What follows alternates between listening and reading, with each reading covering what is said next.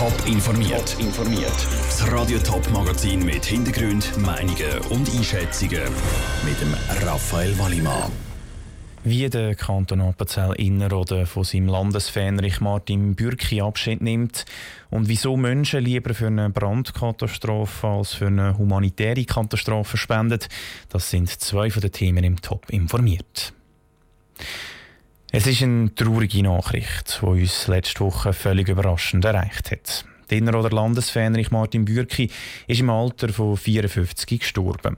Er ist am Morgen in seinem Haus zu Oberegg zusammengebrochen und nicht mehr aufgestanden. Der Martin Bürki hinterlässt eine Frau und sechs Kinder.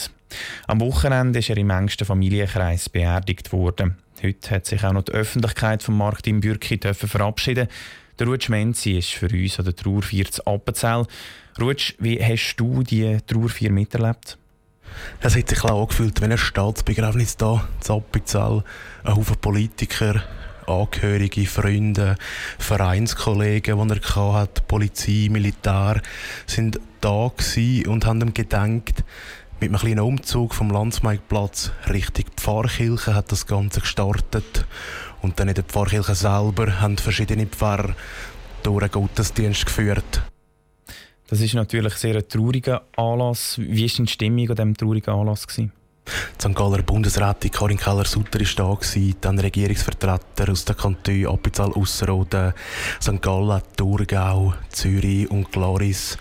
Und man hat die Stimmung war sehr bedrückt und auch der Schock über den Tod von Martin Bürki, der war bei allen noch sehr tief inne. Danke, Ruth Schmenzi.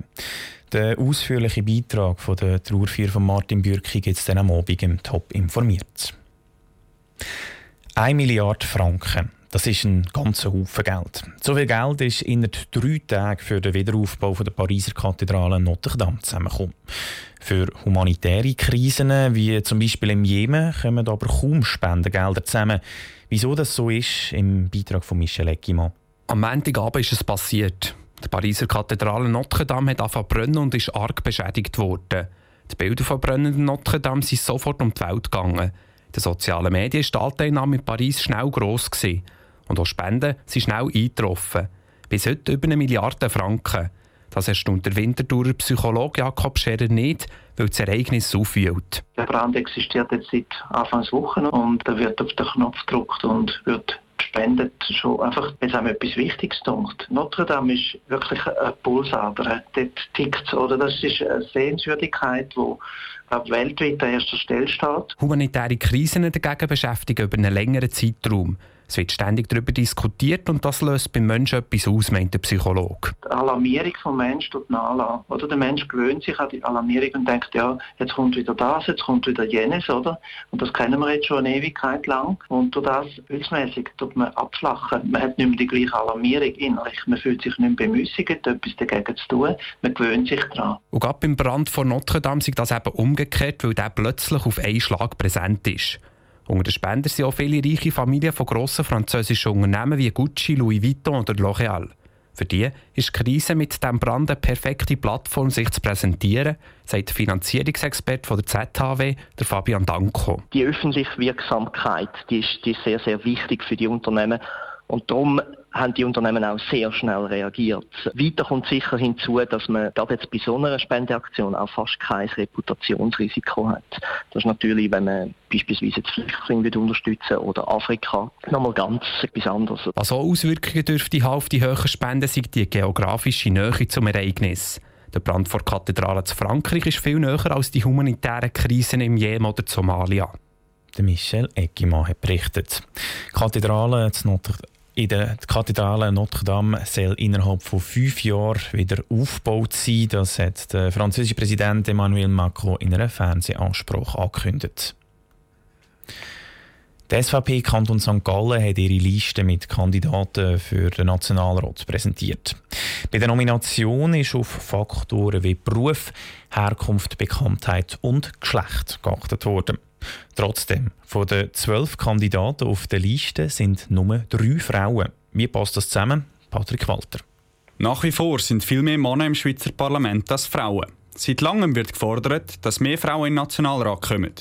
Jetzt hat die SVP St. Gallen auf ihrer Liste neun Männer, aber nur drei Frauen aufgestellt. Dass es nicht gleich viele Frauen wie Männer auf der Liste hat, findet Ursula Egli, die selber auf der Kandidatenliste steht, nicht schlimm. Das ist natürlich auch nicht unser Hauptanliegen, dass man da will unbedingt eine 50% Quote haben. Ähm, wir wollen schlussendlich äh, fähige Frauen drin haben und darum äh, denke ich, ist es gut so, wie es ist. Und auch die SVP-Kandidatin Esther Friedli betont, dass die Qualität der Kandidatinnen vor Quantität geht. Zu wenig Frauen in der SVP gäbe es nicht. Bei der SVP gibt es viele Frauen, vor allem gerade auf Gemeindeebene. Wo wir noch daran arbeiten, ist, dass wir die Frauen motivieren wollen, dass sie auch eine Stufe aussteigen, dass sie auf Kantons- und nationaler Ebene sich zur Verfügung stellen und antreten zu einer Wahl. Bei diesen Nationalratswahlen sind jetzt tatsächlich mehr Frauen auf der SVP-Liste als noch vor vier Jahren. Die bisherige Nationalrätin Barbara Keller-Inhelder ist froh, dass sie nicht mehr die einzige Frau auf der Liste ist, wie noch bei den letzten Wahlen. Ich arbeite persönlich sehr gerne mit Frauen zusammen. Im Nationalrat selber habe ich die Erfahrung gemacht, dass die sehr inhaltlich orientiert sind und weniger politische, persönliche Ehrgeiz treiben. Und darum begrüße ich wenn es Frauen in der Politik hat. Trotzdem sagt sie, sie sei zufrieden mit der Kandidatenliste von der SVP St. Gallen. Sie sei sehr ausgeglichen, darum rechnet sie auch nicht damit, dass das Geschlechterverhältnis auf der Liste kritisiert wird der Beitrag von Patrick Walter. Allianz F, also der Bund der schweizerischen Frauenorganisationen, sieht die Liste der SVP St. Gallen bisschen kritischer. Es sei eine verpasste Chance. Die Schweizer Parteien müssen sich verpflichten, mehr Frauen in die Politik zu bringen. Top informiert, auch als Podcast. Mehr Informationen gibt es auf toponline.ch.